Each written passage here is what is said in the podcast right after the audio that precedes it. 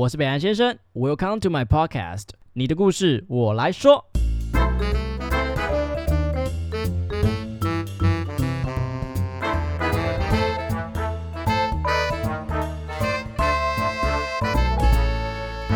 Hello，大家好，我是北兰先生。某年秋天，我记得那时候是我第一次出国，然后我那时候去北海道，然后走在那个小樽的街道上面，然后那时候我很小，他那才知道说原来小樽是一个怎么讲音乐和一个非常产业非常发达的一个地方。那你走在那个街道，除了那时候有一点点冷冷的，很舒服，然后你就听到整条河旁全部都在放音乐盒，你就觉得瞬间很浪漫。那时候我就开始觉得非常喜欢，就是音乐盒，然后还特别买了一个卡农协奏曲的音乐盒送给我们的呃很喜欢的老师。那那时候我就觉得哇，音乐盒如果可以放很多首歌曲的话，好像还不错哦。因为可惜的就是它虽然很浪漫，可是我要怎么知道我要送你的那个人他喜欢什么歌呢？Mirror Box 智慧音乐盒它是可以自行编曲，甚至还可以播放自己喜欢的音乐，像什么。韩国歌、美国歌、印度歌，印度歌我不知道可不可以？是哦，是的，也也也也可以，是不是？就是什么样的歌都可以放。OK，老师会编曲编得很痛苦。对对对，OK。好，Mirror Box 他们在二零一八年在泽泽募资啊，达到三百四十一趴的超标募资，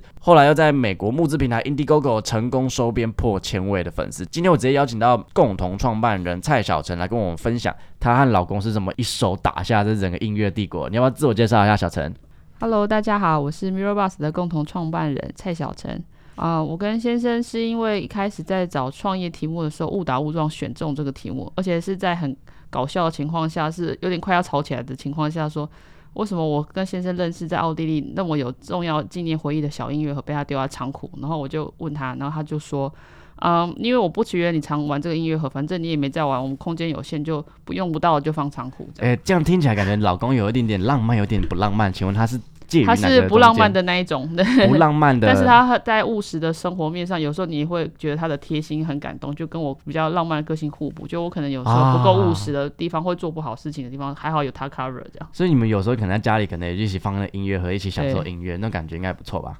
应该是主动想到要一直放音乐盒的是我，或是我儿子哦。可是他就觉得不要给我听的东西了。他也没有说不要听，只是他一听就开始想到工作，他哪里可以做的更好，就开始变成检讨人生。他就是一个目标导向 这样严重的人。对，没错。不过你当初跟老公是在美国认识的嘛，对不对？其实是中心大学要准备去奥地利游学的时候就认识，但是在那准备游学团之前都没有交流过，不认识，是因为不同科系。互相知道吗？也还是就真的是在那边才真的变熟。在奥地利变熟，只是变朋友。但是呃，后来奥地利游学完之后，各自有不同生涯规划。我去当英文老师，在台台北的一个国中教英文，在我实习老师。那个时候还没有要去美国。那我现在比较早去美国留学，所以我们是他比较像我美国那个留学的生活要开始之前的学长，先去问他一下生活经验。学长最喜欢了，我最喜欢学长了，就是他先去美国深造，然后后来换你，就是可能。我想要留职停薪，也去美国念。哦，那时候是因为觉得老师工作太无聊了吗？也不是，就是压力太大，压力很大，然后觉得有点想要看看自己可不可以做其他事情，然后又觉得说，除了把英语教学做好，以后换高中会不会场域跟学生的条件比国中好？那个时候是也是初期这样想，所以想说去那个硕士就好就要回来。然后因为又有学长在那边，所以想说 学长很重要。OK，所以你过去之后，他说他帮了你很多忙。呃，对啊，就是一开始适应环境啊，然后怎么样拜托人打找找据点去买菜啊什么的，都是就是有时候你会发现个性太内向，然后不知道怎么拜托人的话是很难在那边生存，在那边就是要厚脸皮，所以他真的 是很很照顾你这样子。对，所以是在那边慢慢的因为这样子的缘故，还慢慢的变呃变得比较熟一点点。对，但是是我们很妙的是，我们其实是不同学校的，他他就算要帮我，也是有点车程六个小时的距离，他还是愿意过来。对，所以我刚开学的时候，他第一周就杀过来，就开车开了六个小时过来，这样。哇，那这个应该第一周就晕船了吧？六个小时不晕船吗？拜托，六个小时在台湾就已经是快要从南部上来了，没有这种没有这种东西，台湾不会有这种连三个周这样就这么远的。不过你当初跟老老公就这样认识，然后并且陷入了爱情，那后续怎么会突然想到说，哦，我们来创业啊？应该说，他也博班比我早毕业。他先去戏谷工作，在 Intel 做事做一阵，觉得当人家的小螺丝钉很没有意思，然后又有很多小组之间的政治斗争。然后就觉得他很想要。Intel 也有政治斗争啊？对，就是角力，譬如说拿比较有利的专案给自己部门，不要给别的部门之类的，这样就会抢资源啊，很多事情可以斗啊。所以他就觉得有点心力交瘁，他想要自己来做一件他。想做一个真的有意义的 project，不是只是因为要讨好某个长官，所以做某件事情那种感觉。这样，所以你那时候听听到他的 idea 的时候，你是全力支持的吗？还是我当时其实也是我博班后期，因为我后来被他鼓励要留到美国发展，一定要拿博班学位，外国人身份才会有机会抢到工作，所以我那个时候也去念了博班，然后就放掉老师的工作了，就没有没有继续保持我的铁饭碗这样。哦哇对，对我做一个很大的决定，我要决定我是赌这个人，还是赌我本来回台湾的发展机会这样。所以真的是赌了这个人呢、对我是先赌了这个人，但是他没有告诉我他要创业。哦当时我只以为他要在加州继续做工程师就好，然后以后我们就想办法拿绿卡上贼留美国。船嘛。呃，上了这一船的，OK，所以后来就是后来真的就是继续发展下去之后，他突然跟你说他要创业，对啊，因为他就说什么朋友都是在做那个戏谷那边很流行车库创创业啊，就是那些 maker 型的人啊，做韧体的特别想要当独角兽什么之类的，对不对对对，有那个梦啦。有那不过后来怎么会挑到音乐和这个呃商品？因为我们老实说啦，嗯音乐盒在成品一个一千多块，对不对？那老实说，一般人也不会去买，因为很贵，又只能放一首歌。嗯那你今天有带来一个非常小型的音乐盒，对不对？对，这个音乐盒是多？这个这个这个 size 是像火柴盒一样大这。样是多少钱？当时你看后面还有五点五欧元，五点五欧这样是我在那大学的时候的价钱嘛。当时我记得台币对欧元就是在一比四十二、四十三的时候，呃两百多块钱对，哦，其实也算蛮便宜，可是它是很小型的，而且它很小，然后没有漂亮的外盒，因为我我想说我心里有限，只能买小东西的，而且我也不能乱花钱，因为旅费没有带太多 quota 可以乱买纪念品。而且它要自己手一直对转一直转，蛮累的。对，因为买这个只是因为去参观了莫扎特的故居，莫扎特是古典音乐大师嘛，然后所有小浪漫跟音乐的相关周边产品他都出这样。哎、不过你说音乐盒可以可大可小嘛？这是嗯两百块的，那我对看在成品那种都是一两千块的。那你今天有带来一个行路，是真正在玩音乐盒的人，你说他们收藏家，收藏家，你说他们一个人可以买到多少钱？像这种像管风琴一样很大的啊，那个国外很很流行的是百万等级的音乐盒，你说一个音乐盒，然后只能放一两首歌，然后啊两百、不是，它是。像乐器，它是真的可以弹奏控制的，或是像另外那一本有个像 CD 唱盘的那个，这个是这个也种是音像我乐盒啊也是。音乐盒，它的换歌方式就是像换 CD 片一样，然后那个上面的打动的点就是它音阶在第几个位置那这个它上面这个片子应该也是超贵呗，超超爆贵吧？对啊，然后它片数很很有限，就是功法。编曲都是要要用打磨的方式去把它做出来，然后用手转，然后那个要个一百多万。这个大概七十万以上这样，也不用到一百多万。对啊，这么这么么这么艰困的一个商业市场，请问你们到底当初是怎么会踏入音乐盒啊？一一开始就是音乐盒吗？也不是一开始只是想要做智慧玩具，因为在美国初期在设计的时候，想象的是我要做一个有教育功能的智慧玩具，然后搭配你的专业，对搭配我专业，我比较好想内容，然后比较想知道说如果要去推广给老师或家长要怎么做，就马上遇到铁板，就是说大家其实相信的音乐内容都是大品牌的公司做，他们出新新玩具、新教具的速度太快，我们根本就打一个产品的概念做太久，没有办法打赢他们，而且客户也不信任你。然后另外一个问题是，我们当时虽然已经决定要搬回台湾，因为台湾制造业的生产成本控管比较好，然后技术也比较好，然后沟通成本也比较低，我们可以用中文沟通，所以就决定把西国房子卖掉，然后剩下的钱带回来台湾慢慢发展，然后就在台湾创业。后来觉得说可能回台湾来讲，也回到自己的故乡嘛。对啊，那个时候其实在国外生病很痛苦，会觉得很怀念台湾劳健保，然后就觉得说哦哦那个福利好的时候，你就很想妈妈，就觉得我少赚一点钱，我不要人生过得那么痛苦，我还是想回来见见家人。好，既然我们讲了这么多关于音乐盒的东西，这个 Mirror Box 音乐盒它特别是它可以不止放一首歌，你要不要跟大家聊聊这个厉害的点？嗯、当时最早应该是许愿说，我希望音乐盒可以随时的换歌，换我当时想听的歌，换我觉得有回忆共鸣的歌。譬如说我结婚的时候跟先生一起练王力宏的《柴米油盐酱醋茶》这首歌。你们是结婚的时候一起唱这首歌，是是？对，就是先在家他拿吉他自弹自唱，我哇，在旁他还会吉。他，然后别人就说他长得像王力宏。没有，他是为了做那个形象才练，他是拿那个 video game 在学的，然后他是硬背指法位置把它背完做完，然后练完之后就下台玩就忘记了那种。OK，那我们讲了这么多，就是关于 Mirror Box 这个音乐盒，我们就直接请来本尊，本尊就在这里，哒哒哒哒哒哒，其实很漂亮哎，它就是一个木质的，呃，这是什么底座？对，然后这是它是硬几音的？这是二十音的，二十二十音的，对，二十音的，然后它就是可以放任何我们想要放的歌，就编曲是会疯掉这样。呃，你可以用 App 自己在上面编曲，或是直接浏览别人分享的歌单，加入你自己的收藏。那也可以去别的网站找公开的 MIDI 曲库的歌曲，然后自己编辑放进来。所以它是一个呃社群诶，它是一个大社群然后就每个人都可以去做自己的歌在里面给大家听这样子。没错。OK，那我们现在就来收听啊你们的定情曲，好，王力宏的《柴米油盐酱醋茶》。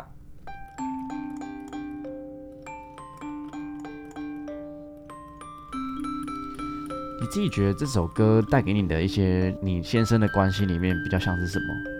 就是会想到平常拌嘴吵架，跟平常开开心一起呃庆祝一些小 milestone 做到的时候的都有在这首歌里面。就是真的是夫妻的感觉对吧，那种日常日常日常已经没有那个个六个小时的学长那种感觉，没有没有。已经完全没有了吗？啊，结婚这么久了，差不多了。对，但是有时候会觉得说，看到小孩有他的可爱跟我的可爱的部分的时候，还是觉得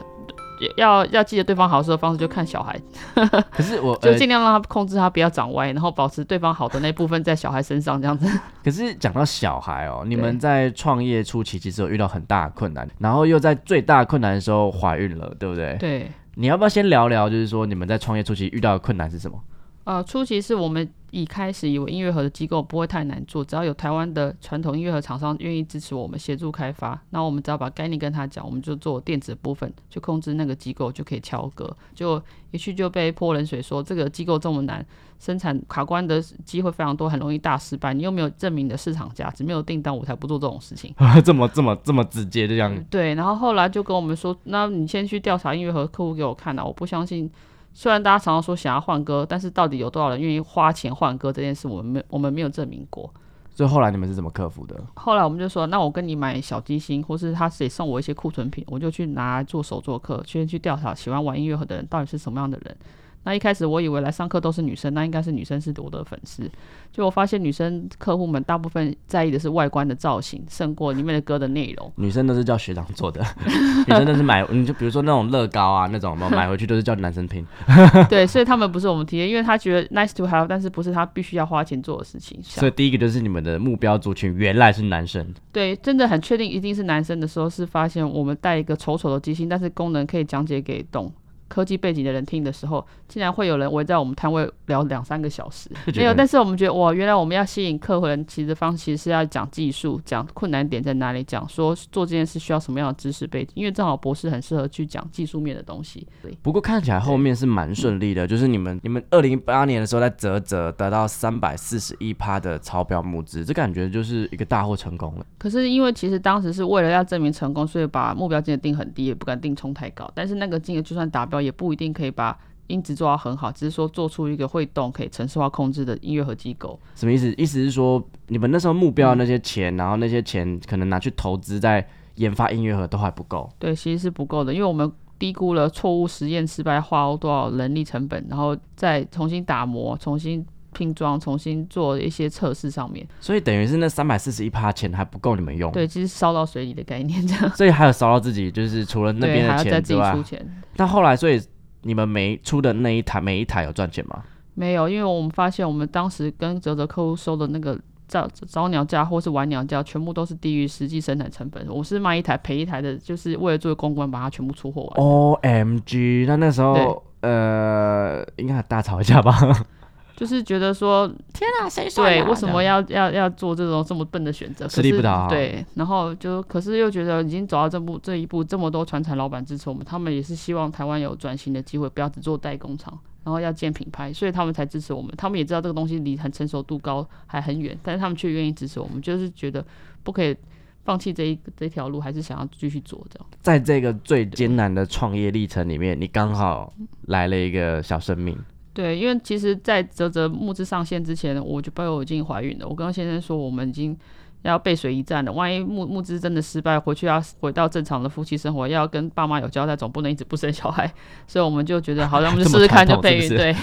然后正好小孩其实是待产，因为我们就是破釜一战了。然后因为小孩出生，所以我们所有进度变慢，甚至薪水太太少，没办法发给员工的时候，就减少人力。但是我们只做一件事，就是把研发做好，跟定时做客户进度报告，跟客户说我们发现什么问题，解决了什么。然后泽泽客户其实都没有放弃我们，我们就会很感动。你没有曾经想过，天哪，一个我一个这么可怜的女性，我要怀胎十月，然后肚子那么大一颗，好累好累，我还要帮你弄那个什么创办人。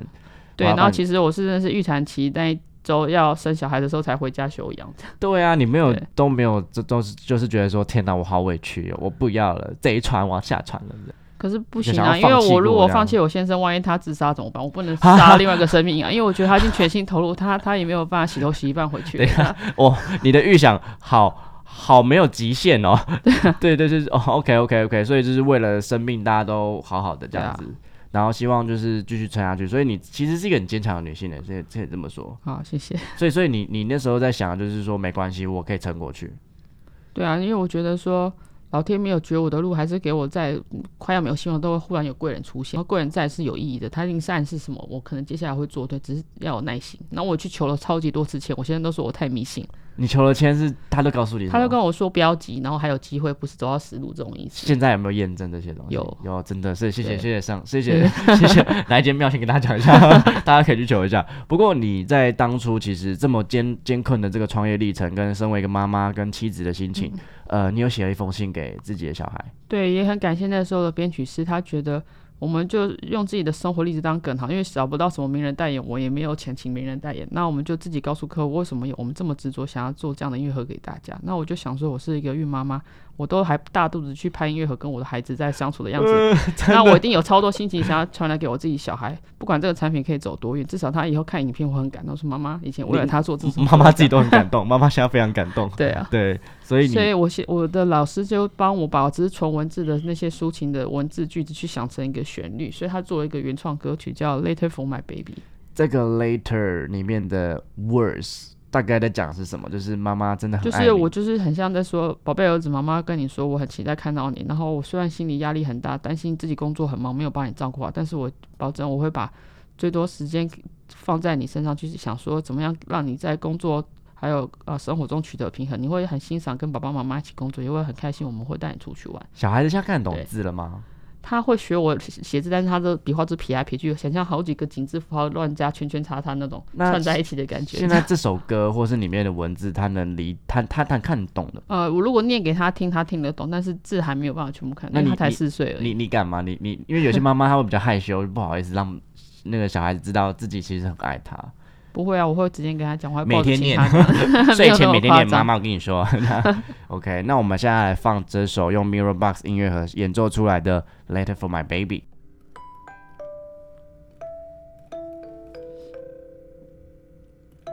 这首歌就是最后，呃，不管是你的文字写出来了，然后或是你真的听到这首歌诞生，到真的 baby 出来的那一刹那，我觉得给你最强大的那个情感是什么？就是终于又要诞生的一个从以前努力很久的作品，不管是小孩在肚子里怀胎十月才生出来，还是这个音乐盒，都是这种感觉。只是两个都是你的 baby。对，两个都是我的 baby，然后同时要当新手爸妈，还要同时照顾新产品，就好像忽然生了双胞胎的感觉。很崩溃，因为我姐最近生小孩，然后我对看到一个女性，然后每天就是都没什么睡觉，平常就已经没什么睡觉，平常就每天都在工作，没什么睡觉了。我那时候很感恩，那时候我的工作环境是清北创立坊，他竟然有哺乳室让我可以带着小孩去上班，所以小孩我真的是用那个纸箱、芬兰箱放在我的办公室当他的婴儿床，然后他只要喝奶喝饱睡着，我就赶快去做事，然后他开始醒来要换尿布要哭，我就抱去哺乳室处理。我觉得身为一个妈妈，而且是刚生完小 baby 的妈妈，可以马上就上战场这件事情，很伟大。谢谢所以那时候老公跟你之间有有特别有什么？他也是很兴奋，有这个新生命带来，然后觉得看着他要更努力，就是虽然压力很大，但是又转也有有种转念，感觉是甜蜜的负担吧。对，就是两个人虽然都遇到这个泽泽木之这个崩溃的 出一件赔一件的这个时机，不过呃有一个宝贝迎来也不错。那我也好奇说，像如果你没有听过这个故事，你只是一般路过的人听到这段旋律，你的感觉是什么？其实我觉得前面他虽然是很清淡、轻描淡写，就是说没关系，就是妈妈面对这些困难我没关系。可是其实到副歌，你那个强烈的情绪就是说很 有关系，老娘很累，老娘很爱你，所以你赶快给我出来啊平平安安的、健健康康的。然后呃，我也希望这音乐很很努力，因为我很努力，所以我也希望可以得到一些我该有的 feedback。所以你后面那个那个副歌是很强烈的。对，有机会的话，我不知道可不可以让我另外一个主持人帮你，就是写词唱一首歌给你听。好啊，好啊，可以，可以，好好好，马上谈好一个合作。好啦，那其实呃，这个音乐盒就像我们刚刚不管是柴米油盐酱醋茶，还是 Later for My Baby，都承载了非常非常多的故事。这也是你们后来发现，哎，原来音乐盒跟故事是有很大关联的，对不对？对，因为我们会每次好不容易有一个客户要来买的时候，就会很深入的访问他说：“你怎么找到我们啊？为什么想买？是自己拿来编曲玩兴趣的呢，还是要送礼？”就蛮多客户是买来送礼，送给一个很重要的家人，譬如说另一半，或是说呃要退休的教授，有学生要感谢他，或是像可能是业务他送给他们企业里面的大客户、老板建关系用的股东那种，就是大家都会觉得说这种很。很有价值的音乐盒，它可以代表他的心意，然后刻字化做出最后最难取得的刻字化是音乐嘛？因为市面上没有其他音乐很好做刻字化歌曲这件事，所以他们其实透过我们音乐传达一个很难得的心意给对方。这跟你们当初说设定的说哦，我们要做给技术人，又又是另外一个境界。因为一开始以为说呃，懂工程的人喜欢看机械律动，然后看到东西会被程式化控制很屌很酷这样子。就会打动他，可是发现如果这些人他本身如果对音乐没有强烈的喜好跟需求，或是说他觉得听蓝牙喇叭跟听电脑的也差不多，反正歌曲都很多，他只在意歌曲多寡，不在意演奏方式，不是去视觉化去捧着它像一个礼物，是一个艺术品在欣赏的话，那也不是我的 TA。所以你自己这实际上啊，最印象深刻的一个客户，让你最惊讶的那个是哪一个？那什么样的故事？呃，我有一次读信读到哭，着就是一个癌末病人的客户，他写信来跟我们说，很抱歉，他忽然来跟我们要求很快要出货，而且还需要编曲的 case。呃，他的理由是他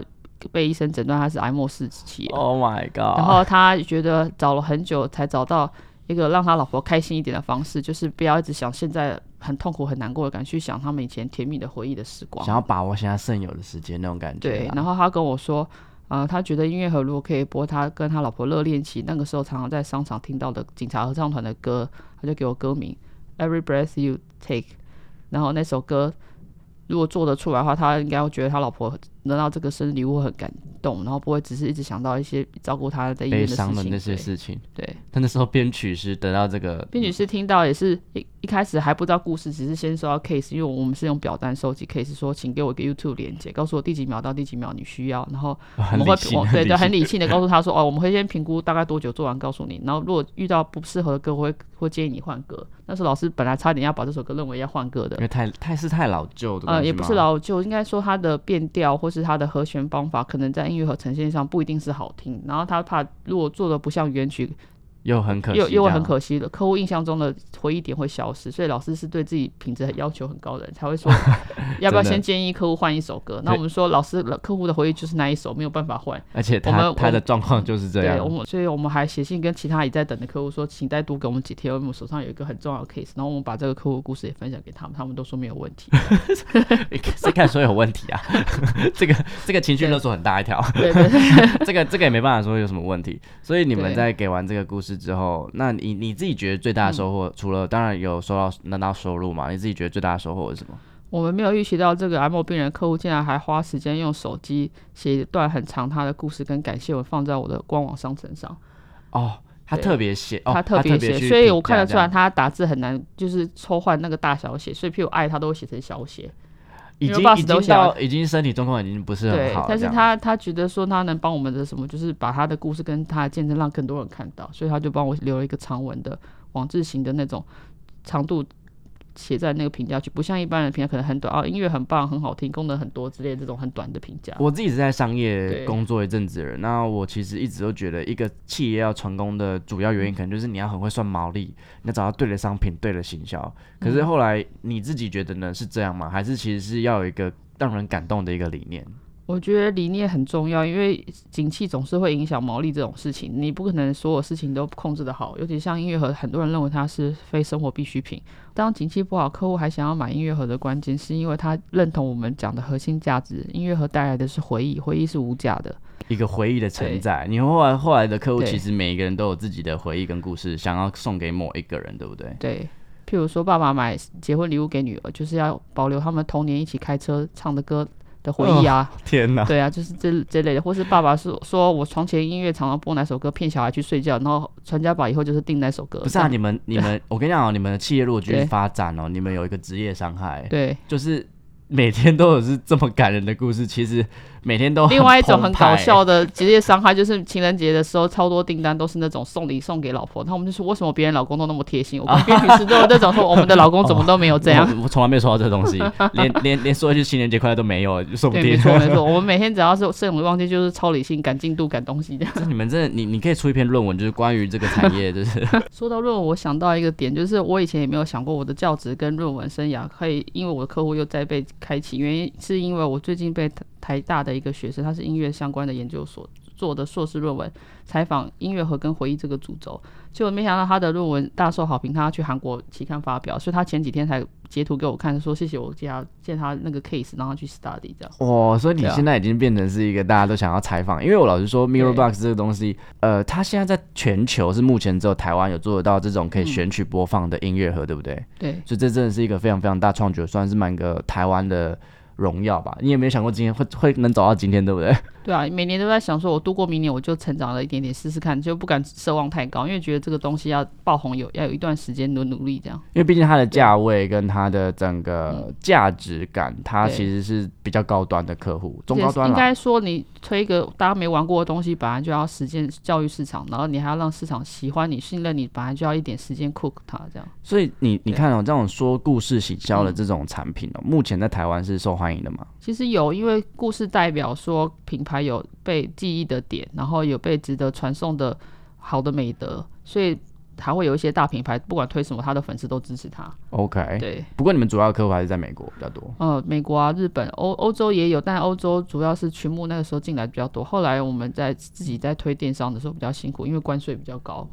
对哦，政府关系 OK OK。对对，不过你自己觉得，就是国外的这些客户跟你台湾的客户，你自己觉得他们性质差比较多的地方是什么？我的国外客户很明显有音乐背景跟玩家兴趣的多很多，然后在台湾的话比较纯送礼的居多，但是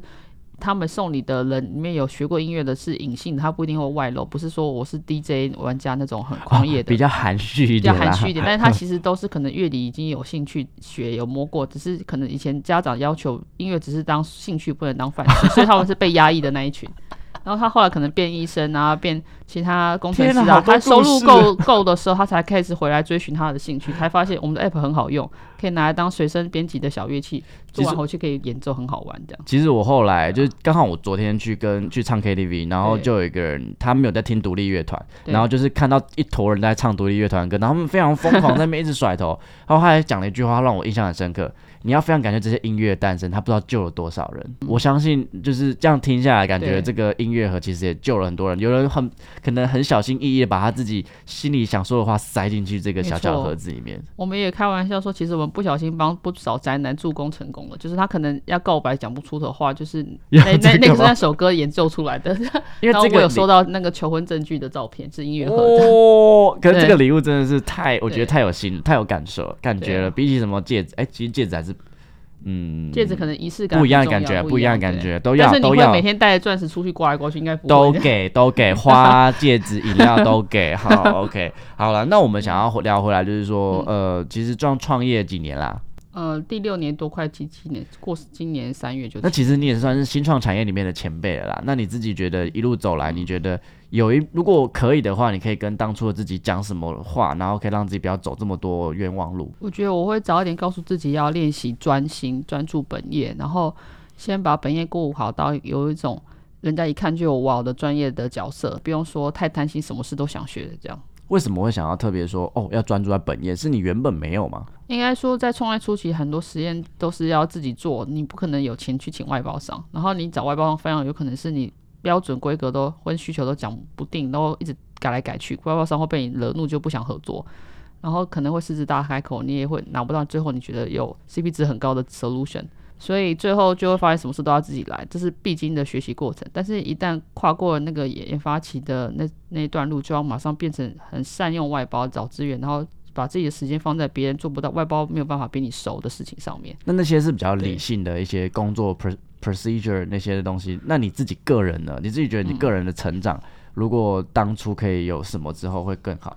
我会觉得不要觉得放弃这件事情机会成本很高，要想说我做过什么事情，要留下有意义的价值回忆。譬如说，有些事我努力，但是我得不到，可是我就学到了。然后学到的时候，可能在更久的未来，它有间接的回回馈的价值，是你当时可能想不到的价值。得失心呐、对得失心的一些一些对一些转念的一些部分，这样。对啊，那如果说现在可能会有一些年轻人啊，或不用讲年轻人，就是有人想要创业，想要走新创，想要走那种比较新颖的产品的话，你会给他们什么样的建议？我会建议要跳脱舒适圈，去问跟你价值观不一样的人，然后看他为什么不喜欢这个东西或想要用的东西。如果他认为有价值的东西跟你有认为有价值的东西不一样的时候，你们有没有办法找到一个可以共同沟通的更更多人在意的点？那可能就会变成愿景，因为愿景不能太 focus，只是为了那个产品而生。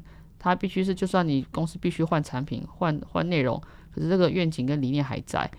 所以我觉得先定好理念跟目标，再去选商品，再去选你的能力跟你的市场范围适合做什么商。好啦，那最后非常谢谢小陈，然后来到这个我们的 podcast 频道，然后来宣传这个新创。呃，其实新创的这种商业故事，在我的 podcast 不常见，但是呃，蛮多催泪的元素在里面啦。我们刚才讲到两个人都是有一点点感动啦，那非常非常谢谢小陈。小陈最后最后我们有想要说什么？啊、我觉得你很年轻，个性也很适合走上新创。你现在做的事业其实也是一条新创的路。